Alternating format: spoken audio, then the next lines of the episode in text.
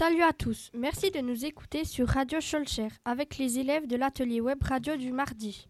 Au sommaire de notre émission, les haïkus, Anouk et Ageline vont nous expliquer ce que sont ces travaux poétiques venus du soleil levant et vont interviewer des professeurs de français. De Scholcher à Lincoln est un projet de classe de troisième. Laurine et Tom vont nous dire quel est le but de ce voyage aux États-Unis et interviewer Pierre et quelques professeurs. Thaïs et Alicia nous présenteront les sorties actuelles au cinéma. Alors restez avec nous.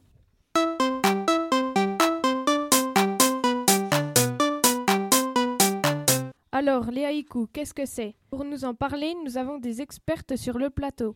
Bonjour les filles, alors explique-nous ce que sont ces haïkus. Dans un premier temps, écoutons Monsieur Grener. Bonjour, nous allons interviewer Monsieur Grener, professeur de français sur les haïkus. Qu'est-ce que l'haïku?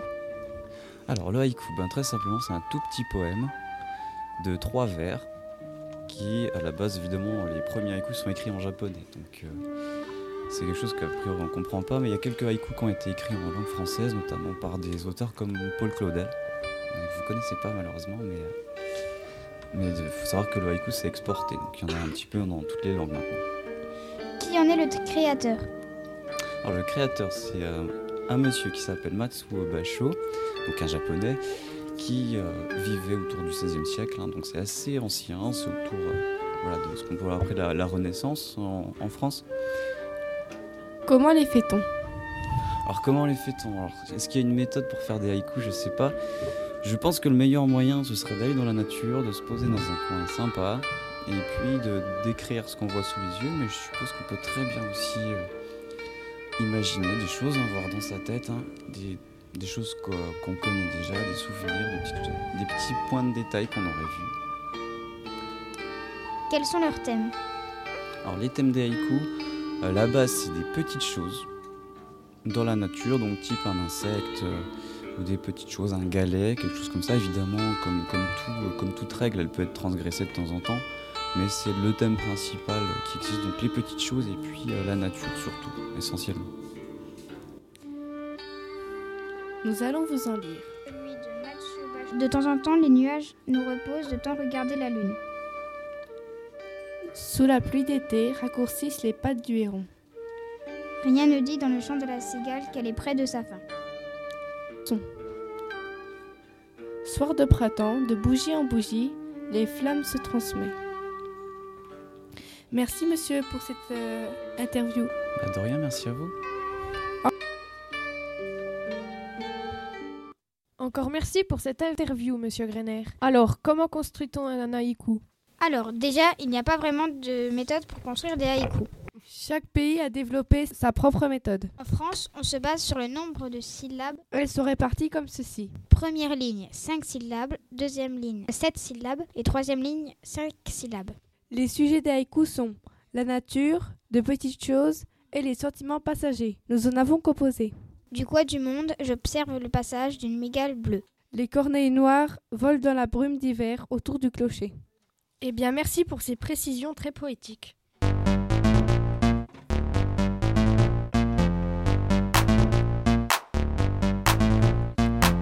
En novembre 2013, un voyage, un voyage, scolaire a eu lieu aux États-Unis. Salut Laurine, salut Tom. Vous avez enquêté sur ce projet. Quel était le but de ce voyage incroyable? Alors, euh, le but, euh, euh, ben, c'était déjà d'apprendre un peu plus l'anglais. Et euh, après, c'était pour les 150 ans de l'abolition de l'esclavage. Si vous voulez, on écoute un reportage là-dessus. Bonjour, excusez-nous de vous déranger. Est-ce que vous pourriez nous répondre à une petite question sur votre voyage aux États-Unis? Avec plaisir. Dans quel but était le voyage? Ah, ça faut demander à monsieur le papa, c'est lui le chef. D'accord. Bonjour monsieur le papa. Bonjour. Quel était le but de votre voyage aux États-Unis? Le but du voyage aux États-Unis, il y en avait plusieurs en fait. Le premier but, c'était d'aller euh, porter des cadeaux officiels de la Maison de la Négritude à Barack Obama pour montrer le lien entre euh, l'idée de d'abolir l'esclavage de Champagné et puis l'évolution dans le monde. Deuxième but, c'était envoyer un signal fort. On est dans un pays où il y a plein tous les jours de signes racistes, de gens qui sont qui aiment pas la différence. C'était une manière de dire que les élèves de Champagné ils refusent ça. Et troisième chose, c'était pour tous les élèves de participer, c'était se dire que quand on veut quelque chose de très fort, même si ça paraît impossible, on peut l'avoir. D'accord, merci. Bonjour Monsieur Pinault. Bonjour. Pourriez-vous nous donner quelques raisons sur le but du voyage aux États-Unis? Ah bah écoutez, euh, organiser un tel projet, euh, oui, ça répond à plusieurs objectifs. Un qui ne vous étonnera pas, c'est déjà de mettre en application les cours d'anglais qui ont été dispensés, qui ont été reçus par les élèves. Hein, mettre en application et puis vivre, vivre dans les familles, ça permet de, vérifier son niveau d'anglais et puis ça permet aussi euh, de faire des progrès. Un des, un des autres objectifs, c'est en rapport avec euh, la ville de Champagny, puisque vous savez que les habitants de Champagny, en 1789, dans leur cahier de doléances, ont demandé au roi l'abolition de l'esclavage. Et cette année coïncide avec le 150e anniversaire aussi de l'abolition de l'esclavage aux États-Unis.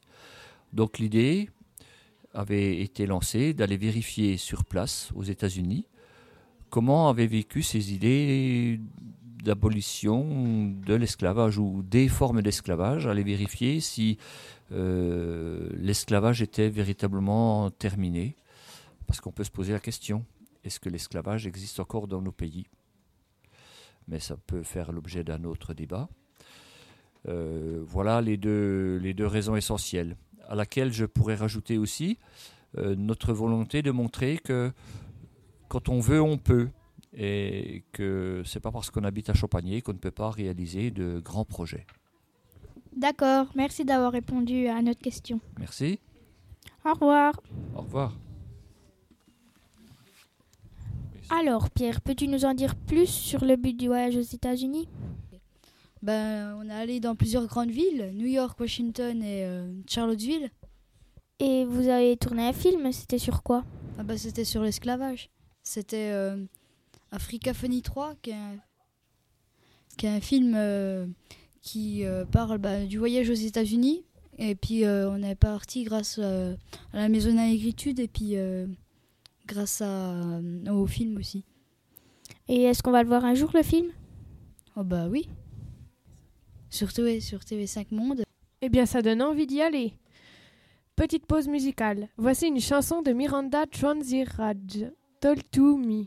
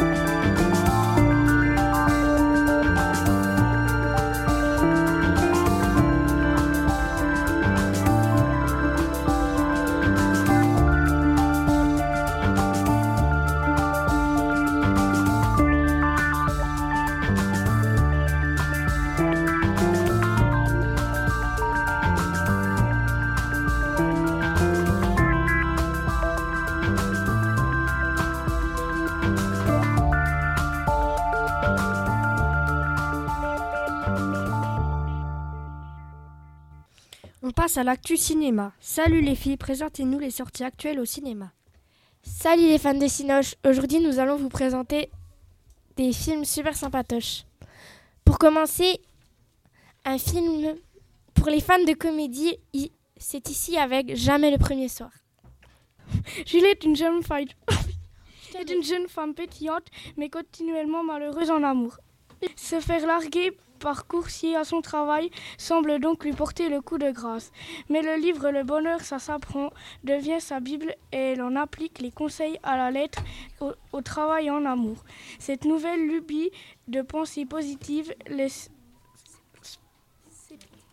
sceptiques ses deux meilleurs amis dont la vie amoureuse n'est pas non plus au beau fixe.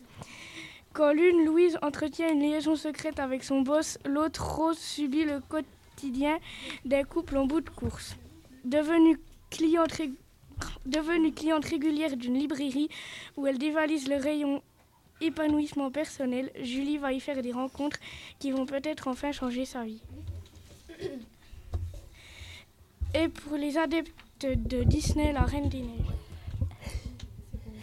Anna est une jeune fille aussi audacieuse qu'optimiste, se lance dans un, incroyable voyage en compagnie de Christophe, un montagnard expérimenté, et de son fidèle, et de son fidèle reine Sven.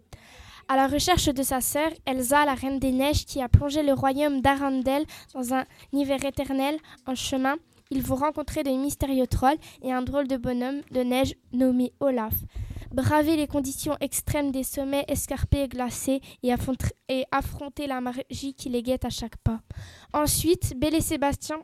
Ça se passe là-haut dans les Alpes, ça se passe là où la neige est immaculée, là où les chamois coursent les marmottes, là où les sommets tutoient les nuages. Ça se passe dans un village paisible jusqu'à l'arrivée des Allemands. C'est la rencontre d'un enfant solitaire et d'un chien sauvage. C'est l'histoire de Sébastien qui approvise Belle. C'est l'aventure d'une amitié. Indéfectible, c'est le récit extraordinaire d'un enfant débrouillard et attendrissant au cœur de la Seconde Guerre mondiale. C'est l'odyssée d'un petit garçon à la recherche de sa mère, d'un vieil homme à la recherche de son passé, d'un résistant à la recherche de l'amour, d'une jeune femme en quête d'aventure, d'un lieutenant, allemand à la recherche du pardon. C'est la vie de Belle et Sébastien. Merci pour ces infos cinéma. De rien.